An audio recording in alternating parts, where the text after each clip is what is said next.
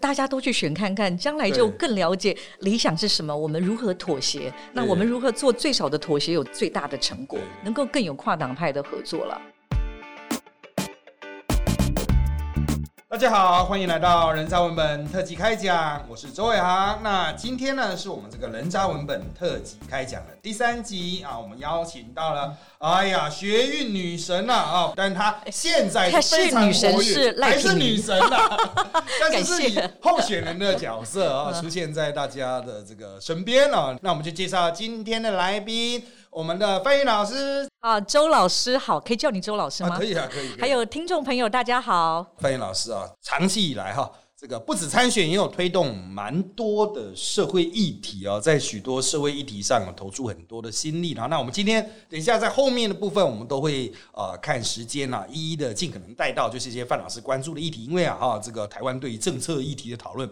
真的太少了，大家都在讨论什么墓碑、墓牌的这种，这有点不太营养，不太足啊。因为失言的人太多了。对对，失言太多，就是这个像最近哦，我在那个买咖啡的时候，那个老板娘都跟我讲说：“哇，你们争论节目还真好笑。”我说：“对，大家都不看综艺节目了，都在看争论节目，因为政治变得娱乐业了。对，政治太娱乐化了。我们后面还是要去谈一下这个。”范老师关切的议题啊，我相信这些议题其实也是大家值得去深入思考的哈。那我们就从一个核心来开始带到，因为我们一开始破题有讲，哎，学运啊，我们都知道范老师是野百合世代广义的了，野百合世代。我哈像我是台大的学生自治体系出来的，那范老师对我们来说就是所谓改革派。的前辈啊，那算是非常早期学生自治组织的制度的建立者了。那我当然呢，听台的哈，绝大多数的朋友们啊，对于台大的学生自治体系不太熟啊。就是台大学生自治体系其实是在跟校方很长期的抗争磨合下，啊，由代联会，就是由班代的那种联合会，逐步转成学生直选的学生会。然后它原则上三权分立，有一个学生法庭，那有一个行政的组织就是学生会，那有学代大会，那这个体系一直维持到现在啊，这样现在应该已经二十七八届了吧，就是非常多。老实说，后面的学弟妹我是不太认识。但是呢，最早期的这些人，哇，名号报出来哈，其实大家应该都会听过，像是第一届的会长是罗文佳，现在啊，米娜秘书长，等一下我们也请范老师来谈一谈。第二届就是范老师了哈，第三届是现在范老师在大安区选立委的主要对手林奕华。啊，那第四届是我们赖中强律师啊，他到现在还是非常活跃，在推动很多的国家的这个政治经济政策。那第五届是国民党拿走了，他已经退出政坛。第六届就是颇有知名度的黄国昌老师了，哈，就是这个圈子哈。的确，就是培养出非常多的哈政治圈的人物。当然，现在年轻一辈比较知道，可能是第十四、十五届的，像是高嘉瑜啦，哈，呃，许定敏，还有南部呢，高敏玲记得也是研究生学会。对对，他是大概十六七届的时候有有当上了哈。所以呢，我们今天就从这种最早期的这种人际关系来开始，慢慢的往外谈。那当然，呃，就我们所知啊，范老师就是。应该是先参加学生自治活动，然后才才野百合。对，因为我大概大二的时候就出来选学生代表了，那也同时在所谓的学术性社团、改革派社团读台湾史，然后对我开启我的政治启蒙哦。所以对我们来讲的话，一开始我是支持校园的民主，后来发现校园不能民主，其实跟整个国民党的威权统治有关，所以就觉得你不关心台湾政治民主化的问题，就不可能有一个自由的民主的校园哦。那所以我当时我是。大四的时候选上学生会长，那我们选上学生会长的时候，就是一方面推动校园民主、大学自治，另一方面我们知道要同步推动台湾的政治民主化啊。当时的议题就是国会没有全面改选哦，他会说因为将来要统一大陆，所以我们的国会要有一大多老代表哈，等到反攻大陆那天再改选哈。那这核心回来就是台湾没有本土化的问题。哦，所以我任内大家比较有名的就是刚刚那个国会全面改选的时候，我当时是学运的总指挥嘛。是哦，那但是其实在这个之前，我们做了非常多校园的耕耘。哦，譬如说先让大家认识台湾史。那我任内有一件事情，我觉得蛮骄傲的，我是第一个台湾的学生会在校园里办二二八。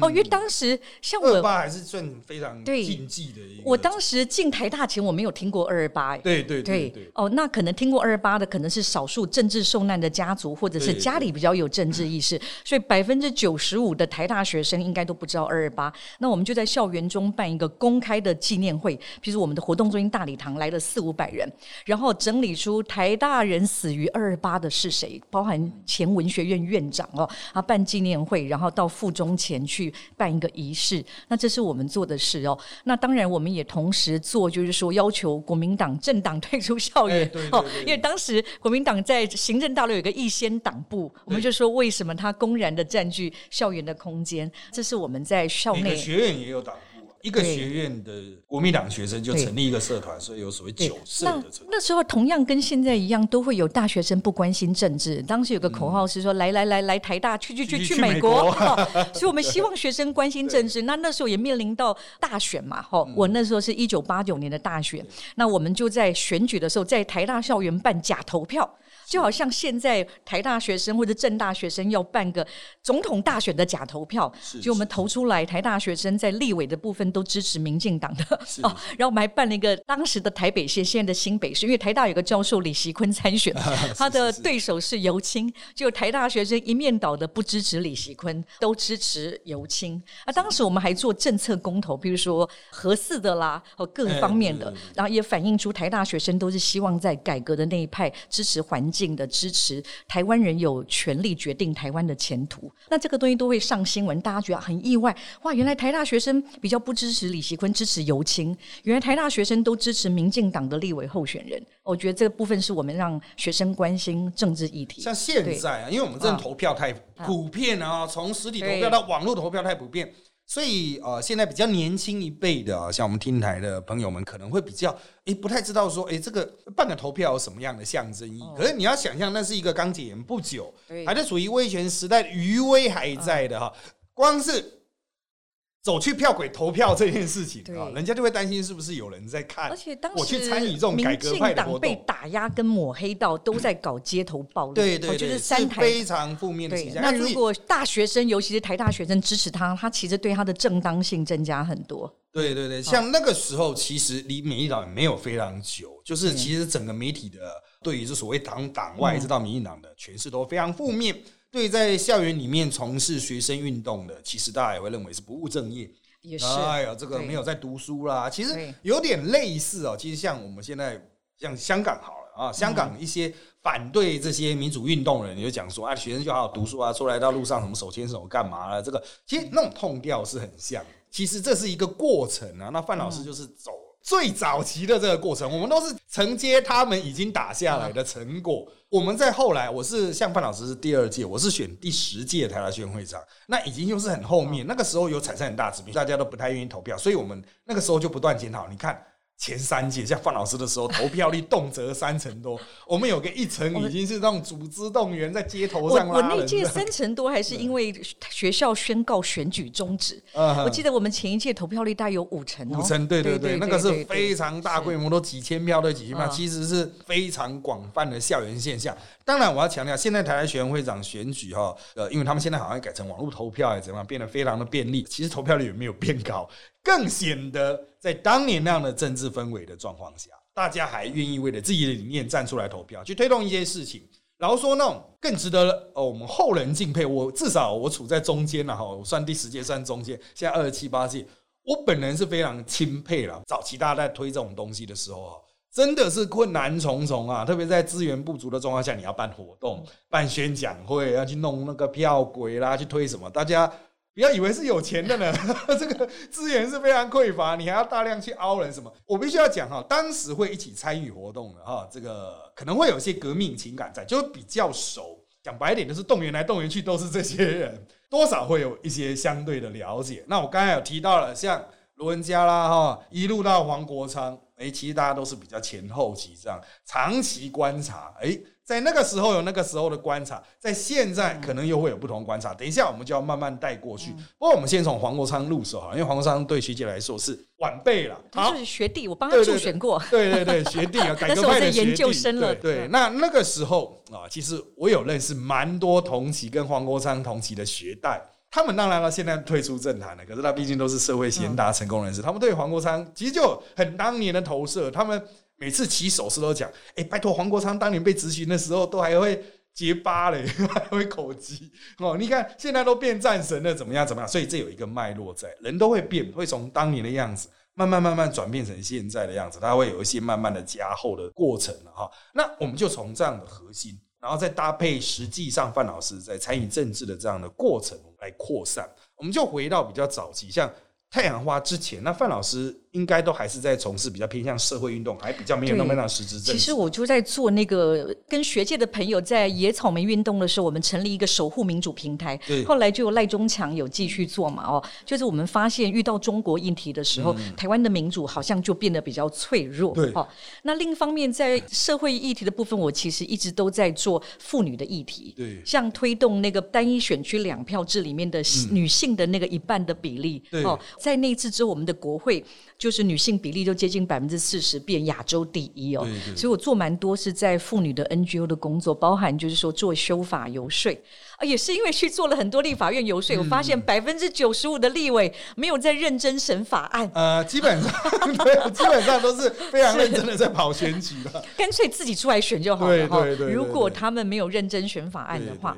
那另外还有一个感受就是说，其实，在台湾蓝绿之间的差别还是一个统独的议题嘛，哈，主权。那可是，在社会议题上，有的时候它会跨越党派，所以我觉得也许多一条，就是说，为什么后来会成立新政党哦？统独之外，那统独上面，我我自己当然很清楚是站在守护民主、守护主权这一边。可是社会议题上，如果多一条轴线的话，也许台湾进步的速度会更快一点。因为当时的立法院如果，只要是民党提的案子，国民党就一定会反对；国民党提的案子，民党一定会反对。所以，我们当时提一些妇女议题的法案，就要想办法让跨党派的提案人，这样才能够过关。对，就是推动在台湾推动议题，很容易受到，比如说你真的是某某党派提。就是直就直觉性的反对。像我们推动的一个很重要的法案，就是现在的性别工作平等法，有怀孕育婴假、产假这些的哈。那基基本上就是跨党派提案的成功过关的例子。因为当时如果我们只找国民党、只找民进党的话，最后案子就不可能通过。所以这也让我们觉得，当时为什么觉得要成立一个第三势力的政党，就是希望台湾哈守护主权这个部分，我们可以跟民党合作。可是，在社会议题上，我们可以努力的推动。那讲到，其实刚才范老师有提到一点嘛，就像那个不分区哦，就讲白点就不分区，其实一男一女。对对对，这影响台湾顺序怎么排，反正我当选的时候就是一男一女，一男一女，影响真的很大哦。因为我有一个。助选的师大的一个教授知道我有推动这个，他说：“那我应该弄一个文宣，说林奕华应该感谢范云。”我说：“这样子大家听得懂吗？” 他说：“因为他是不分区补上嘛。”对对对。那如果没有这个东西的话，可能就不一定有机会补上。对对对。所以你是如果是女的退职了，那一定要女的去补哦，不能男的去补那个不分区。我觉得这一点影响是蛮大，因为它甚至影响到每一个政党在寻找不分区的思维，男女一定要平均，不然毫无意义哦，是没办法补的。你男的提一堆，他还是会从后面顺序的女生往前补。当时我们。有一个知名的 NGO 的律师就跟我说：“我是男生，我要跟民党排不分区，就比勇美女差很多，因为他比较容易排上，因为男生女性比较少。对，因为男生本来就是社会上现存的优势的阶级啦，那团块嘛哈。那当然就是透过这样修法的过程，把这个机会空间保留在这个展现女性的力量啊。其实这是我们推动啊性别平权呐，或者是我们讲白一点，就反歧视上面。”在学术上面都是肯定行动啊，这个是要去改善社会结构很重要一步。那的确，这个做出来之后，你看到不管是什么样的立场啊，现在绿的、蓝的，其实蓝的有非常多女性的优秀的，你这其实就是不分区，让大家可以看到他们的表现，进而肯定让他们可以去选区域。所以哦，实际上这个做法哈，对整个国家哈，的确产生了相对的影响和改变啊。我觉得这一点可能是要必须拉出来特别强调，因为一般人都没有意识到这种事情，就只有我们在政治圈的人才会烦恼说：糟糕了，还缺几个女的，到底要补谁？对，对于男的就管。他嘞，你 自己想办法，都不缺这样。对，我觉得这个其实是影响蛮大。那当然，在推动社会议题的过程中，后来我们就知道了嘛，在太阳花前后就出现了公民组合，呃，类政党的那种呃政团又出现了。那好像是先出来社民党，然后再出来时代力量，这样分开吗？还是说有什么样的过程？我们请范老师说。真的，大家那个会忘得很快，是先有时代力量了，先有时代力量，对，后来才有社民党这样。是是是，那。是为什么会产生这样子？因为当一开始的时候是大家可能需要有一个第三势力政党，其实这个理念很早就有了。这样的过程是有什么样的理念上的或落差啦，或者是有什么样特别的考量？嗯，其实大家。后来有很多新闻报道都误传成说是因为要不要支持蔡英文，其实不是这件事情哦。当时就是说我个人认为了哈，因为就是说如果我们不主社民党的话，可能我就不做新政党了。但当时就是大家觉得那一群人觉得还是应该要努力看看。那主要就是跟其实也不是现在黄国昌他们了，是更早期的那些人。我整理一下有三个点，大家看法差异很大。第一个就是说一个组织内部能不能民主，因为我本来是公民组合的理事长嘛。哦，那如果我做理事长，在民主上我觉得不被尊重的话，我觉得这个可能就很难合作。因为新政治，我觉得一定要有符合民主价值。那第二个就是说，可能当时有些人让我们感觉到对正纲的理念觉得不重要。哦，那我觉得新政治，你的政党就是说，对，要不然宋楚瑜若不在了，亲民党的理念是什么，我们就不知道了嘛。哈，我觉得那个东西要很清楚，这样不管谁来做，它很重要。那如果新政治这个都不重要，我觉得未来会很危险。那这部分看法也差异很大。第三，可能对候选人吧，我当时就已经觉得，哎，黄国章很棒 f r e d d y 跟洪子庸都很好，可是你要有一些没有知名度那么高的人，像我们找的苗博雅跟吕新杰。可是当时他们似乎对于这些人完全都一点兴趣都没有。那我觉得你要有明星，可是也要有将来可有机会成为明星，或者现在是潜力股。那这几位都在 NGO 上面表现很好，而且也有兴趣参选。那当时我都有问过了哦。可是大家似乎对候选人想象差异很大。那我们后来想想，也问了林先生，让他觉得说，如果你们觉得还想试试他，那他会支持。我就觉得好像就放弃很可惜。那当然，现在回头来想，也真的很可惜啦。就如果能够合作，可能是更好的。可是当时这几个关键事情对我来讲，如果这部分都没办法谈成，然后我作为理事长也无法，就是说，呃，在民主的游戏规则被尊重的话，我觉得这好像不是我想象的新政治。对，就是在不做。跟还是要试试看一下，那我们当时就选择，那就还是来试试看。那其实哦，经营政党哦，真的是非常辛苦哦。像我们现在在时代力量，就还蛮 辛苦的，要去调和停难，因为人一多哈，争议会多，大家都有自己的理念要做起来，其实是不太容易了。所以，我前一阵碰到阿苗，就苗博洋，苗博洋就说：“还好我们小家庭，就社民党小家庭哦，这个处理起来还比较。”哦，没有像我们会有很多奇奇怪怪的。其实我的现在想法是，大家都去选看看，将来就更了解理想是什么，我们如何妥协，那我们如何做最少的妥协，有最大的合作。所以，我现在对于不管是时代力量、激进党、绿党的朋友，我都觉得大家都可以去选选看，你就会更珍惜说。有些理念的人是很少的，那我们如何做最小的妥协，有最大的成果，能够更有跨党派的合作了？对对，其实大家也不要太多挂碍啊，就选举能够出来选都是非常可贵。其实，在小党或是理念牌的，这个要去争取生存空间哈，要考量的点很多。那我们现在最近有看到一些新闻，像这个社民党哈，又跟绿党又有重新有这个绿色盟，是不是要继续下去法人化的状况？那能不能请范老师，就是就你所了解的角度啊，像这样子的合作的状况，它操作起来有什么优缺点？那你对于这样子类型的跨党的，把它整合成法人这种实质合作，有什么样的整体性的评估案建议？其实法人化是内政部他们新的规定哈，立法院通过的，每一个政党都要法人化，所以那是一定要做的动作。哦，不管到时候政治上合作能不能出来，包括时代力量没没有法人化的话，就要消失了。对，哦，去年匆匆忙忙赶快开但因为我自己上次。这是同时是选区候选人，同时当绿色盟的召集人哦。那我亲身参与当时，包含跟那个时代力量本来想要来个大合作哈，亲身参与第一线的谈判，一个很大的心情就知道小党的合作。大家都觉得要合作，可是真的很难很难很难哈。那那我不敢说社民党是最想合作的，我只是说当时在我的领导下，我尽了最大的努力。那但是还是没办法，但是至少促成了跟绿党的合作。那那所以我卸任的时候，因为我现在不是召集人，我只能讲我跟新召集人讲的。我现实跟他讲，我说真的要合作。我我能跟你讲说，可以跟时代力量合作，也要跟绿党合作，也要跟基党合作，也要跟欧巴桑联盟合作。嗯，而且我觉得名称不重要，不需要叫社民党，你们也可以不要有社民党。譬如如果叫时代力量，我也都可以接受。这是我跟我们新召集人说的。可是我可以知道，就是说很难很难。哦，那他有去尽力了，他好像都谈了。那但是目前的情况就是说，呃，跟绿党的部分也都还不确定性很高。那我希望能够促成最大的合作，哦，因为我觉得台湾的情势，我都跟大家说，已经比二零一六更差了。二零一六，大家还可以来说要坚持路线干嘛？因为看起来总统一蔡英文一定会当选嘛。那那要求的是说，是不是第三势力也可以跟民进党哦，也有一点合作跟监督的空间？那当时国会会过半，大家也比较有信心哦。这一次是连总统蔡英文能不能当选？都有很大的问号。虽然最近几天民调还不错，所以我会觉得二零二零这一战加上香港的情势，过去四年内中国对台湾的渗透，所以我常讲二零二零这一战没有个人也没有政党。如果我们在主权派或者台湾派不在国会里面是多数，然后总统又没有的话。那你参与选举的意义到底是什么？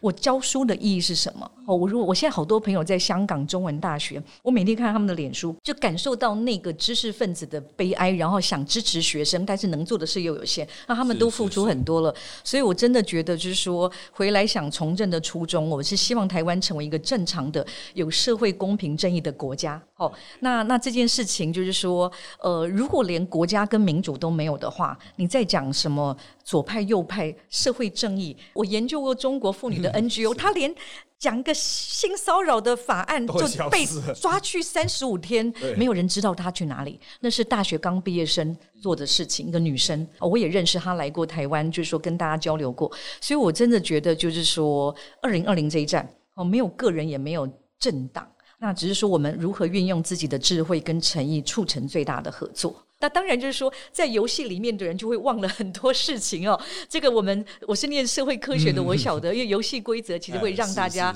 这个政治规则是说，你若不以自己的利益为最大化的话，你其实就是会落选。所以我觉得这里面有一个很大的矛盾在哦。所以我在想，就是说，无论如何，我只能讲，我们希望大家能够做最少的妥协，促成最大的合作。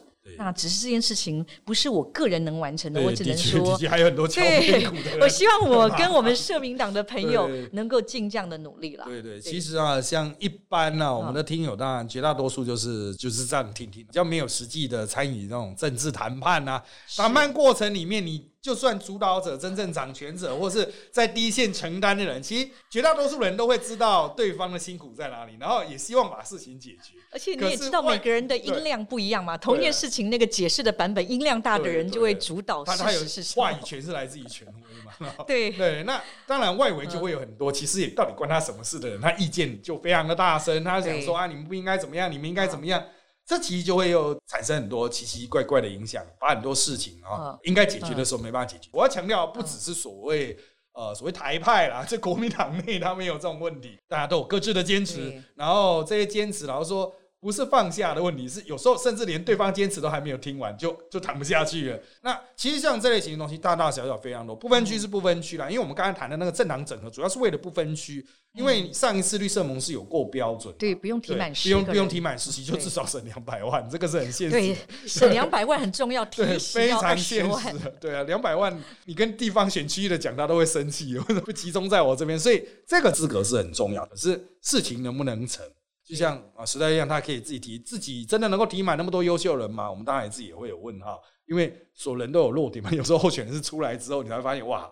就是跟你想象有一些落差，这样子，对对对。选举真的会检验一个人。对的，充分检验。台湾就是非常民主自由嘛，资讯开放嘛，哈。其实检验一定很全面，因为其实大家都知道磨刀霍霍的人蛮多的。其实我也是想提一个，因为我我自己刚刚一路做的事情，我们很多都在做制度改革嘛。因为你会发现，制度改革才会改变人的游戏规则。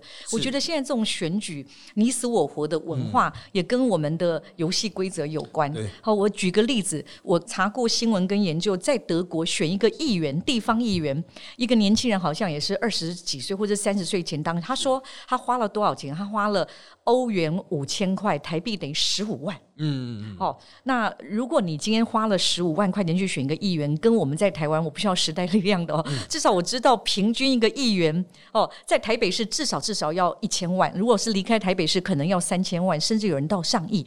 如果你是花这样竞选经费选的话，你是不是会无所不用其极的要当选？在地方上，那对啊，这个游戏规则会让所有的人，包含我们新政治的人，他其实。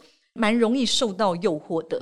所以我会觉得，就是说，呃，像我这次有因为台北市长两百万登记费，我抗议太高了，哈，就是说，就是你这个经费是一个包含选举花费，我觉得这部分不改革的话，我们新政治到最后一样很可能会遇到，我不敢说大家都过不了关，就说那个挑战真的很大。他的挑战关卡其实选委会决定，哎，他那个数额是选委会他们开个会决定，说，哎，重旧。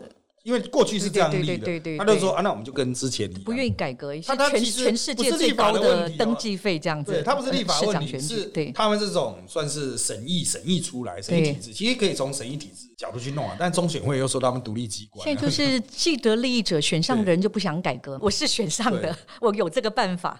那但是这其实对青年参者也很对，蛮麻烦的一点就是，其实我们非常多民进党中生代，差不多是像我这种。年纪四十几岁了，他们其实也认为说，他们有点断层了，因为我们台湾没有区议员这种东西，所以你直接选在台北要直接选市议员很难的，一万多票，那个其实是非常辛苦，然后一般人是很难选得上的啊，就是它的成本非常高，你不是正二代，其实讲白一点都没机会。所以在新的人没办法直接跳上，他可能在地方上当了很多很长很久的时间的助理、幕僚啊，什么办公室主任，可也抽不到那个钱，现在连光是初选可能就花不止不止五百万了，再分。对，像我们时代力量，我有问过他们啊，很多地方议员选上，因为他们是其实就搭配中央的那种声势去选，所以大多数人都几十万，然后就没有一定超过超过一百啦，或者看哪个地方，如果是他在比较乡下，对，就比较有可能，可是都市的还是要上百万，很难。如果你是罗志强，可能花一百万有机会啊。罗志强他是网红啊，不一样。对对对对对，这还是有差异。可是不是每个人都是网红这样。对对对。当然，网络提供了一点点空间在，对网络有空间，然后加上如果你有媒体优势，名人效应啊，或者找主播出来选。对，那如果你是真的地方更运行钱，不能没办法，就是要喷那么多，大家才会认识你。很多人问那挂那看板，那个一挂都十几二十万一面哦。是开玩笑，你看那种挂十几二十，就像你要当个好议员，不需要募款嘛，因为你有经费、有薪水，然后是国家预算。那为什么我们这个选举的过程是在考验他的募款或者找钱的能力？哦，这个基本条件了。我觉得大家可以去思考这方面的选举文化的改革。那这也是我如果当选立委想推动的，让真正有兴趣想从政的年轻人哦，比如说伟航都有公平哦参选跟当选的机会。我觉得这对台湾的政治会是很大的改革。他他需要把游戏规则改掉，像。日本那种一倒阁之后两个礼拜马上选，你想用钱都来不及。而且日本，我刚好在他们选举期间去过日本两次，在东京跟另外一个小城市不同是，他们是在一个里的范围内就有三组那个三甲板的看板，对，然后每个候选有公平的位置贴，也只能贴在那里哦。那所以你走来走去，像我一天之内，哎，就看到三四组了哦，所以你一定会知道你这一区的候选人。对，那以我上次参选，我们大安区有十三个候选人，很多人说不知道我在选，他不知道我已经竭尽一切所能的力气了。哦，但是问题就是说，你上电子媒体也不是你要去，他就会让你去嘛。那如果你的子弹不够多，以大安区那个看板一块，你是跟建商竞价，一个月可能是十几二十万。对对。那那发一次文宣，家户文宣二十万，在大安区。哦，所以你能做的有限的话，你反而就知名度。我一开始拉不起来了。我一开始从你说我从学生时代就参与公事，我一开始在大安区选，我的知名度是百分之十，开始追我的对手百分之九十五，因为他在地三十几年了。那为什么我们连日本这种看板的这种政府帮你做基本的宣传都没有？那个就法令的 差异性嘛。其实像选举啊，有些人会问为什么有些家伙大看板那么多？其实因为他跟建商关系哦，对，另外一种是跟建商借他的，建商直接那也很可怕。你就知道我们房价为什么跌不下来？对对，你去。数一数你就知道了，因为实际上那成本真的很高，不是人家 O N 的，那种送的。上次我们我们有一个候选人，我已经讲了不少次。二零一六年他的两个对手哦，立委候选人，那个竞选经费超过一半来自盈利事业，盈利事业超过一半来自单一产业，就是营造业。而且它是合法登记的公告的部分，你可以查到是这样，所以你就知道为什么进营造业投入了这么多在就是立委的政治现金。这其实也他选上之后如何能够。不帮营造业讲话，对啊，这这个就是很现实的问题嘛。所以我们讲那个什么实价登录为什么会倒退？当然了，我们刚才讲到那个大安区的选举，我们就来聊一下，特别是这个徐姐选的这个大安区的这一区的状况哈。那我们知道最近民党提名的呃姓谢的哈一位候选人，他是原来就不是政坛的，那民党就做了这样的提名。目前看来也没有很积极在推这个人。那当然，大家都讲说，哎，是不是还有整合的空间啊？接下来要怎么发展呢？哈，因为其实，在各个区哈，民党也开始陆续想要把它都提补满，当然就会压缩到小党的生存的空间了哈。哎，那这样是不是代表这个？小党和民进党整合空间已经决裂了呢，没有这样的机会呢？还是说民党提出来之后，想要作为某种交换啊，某种谈判的筹码了哈？那不知道范老师这边是怎么看待？哎，民进党在这边提名，其实就像我刚说的，我觉得二零二零这一战就是应该要没有个人，没有政党，因为就是说国家或或者说我们到底立法院能不能有主权派哦过半？还有总统这一局很重要，所以对我们来讲的话，尤其大安区是艰困选区，对对对，如果不团结合作的话，几乎没有翻转的可能性。哦，那当然就是呃，谢佩芬个人的也非常的优秀哦，但是我想就是对我来讲的话，我是过去三年来都在耕耘哦。那上次我是输给对手一万多票嘛，哈，那已经是在大安区的历史上算是很少，而且我当时还是很晚投入，同时我还做绿色盟的召集人哦。那我只要讲。说落选之后，我觉得新政治要做的，就不要让人家觉得我们就跑掉了。所以我在地耕耘做了三年，我记得。所以我刚才一开始就讲嘛，经常可以看到范老师出现。对。那最近其实也很有意思，就是说我我也感动到，就是说这三年的努力，大家是有在看哦。像昨天晚上我去跑一个公庙，那个三年前他是死不愿意支持我哦，但是他昨天晚上在他二十几桌的场合，他就公开告诉大家说，他们支持我，希望大家全力支持我哦。然后也有几。几位国民党的里长在很清楚，在他的那个内部的，就是领长的会议上，告诉大家，觉得我是。最适合的接班人，因为那个蒋乃馨上次我的对手还要退休嘛，觉得我会有一个跨党派服务的精神跟热忱在，哦，所以我想这部分都可以看到，就如果我们真的想要翻转大案的话，我想我是最有机会的，哦，那因为毕竟就是说你的生根，大家的认同很重要，而且大安区并不是一个容易翻转的，哦，不过我刚刚也讲，因为二零二零这一站，我觉得光是大安区跟全国其实都应该要有一些。合作跟沟通哦，所以我也会继续的跟民党的朋友沟通哦，因为大安区如果是分裂的话，完全没有机会哦，所以这是我能够做的。我想政治工作有一部分就是沟通跟协调嘛，不只是跟你的就是说呃合作者，甚至跟你的敌人都要沟通。我们在大安区，我也一天到晚跟国民党籍的里长在沟通哦，沟通中让他看到，也许我们有些议题不一样，可是，在长照在某些议题上，我可能比其他人更更努力，这个专业，因为我们。我们在妇女团体的时候，其实长照跟公托是我们推动超过十年了，后来才成为总统的政见。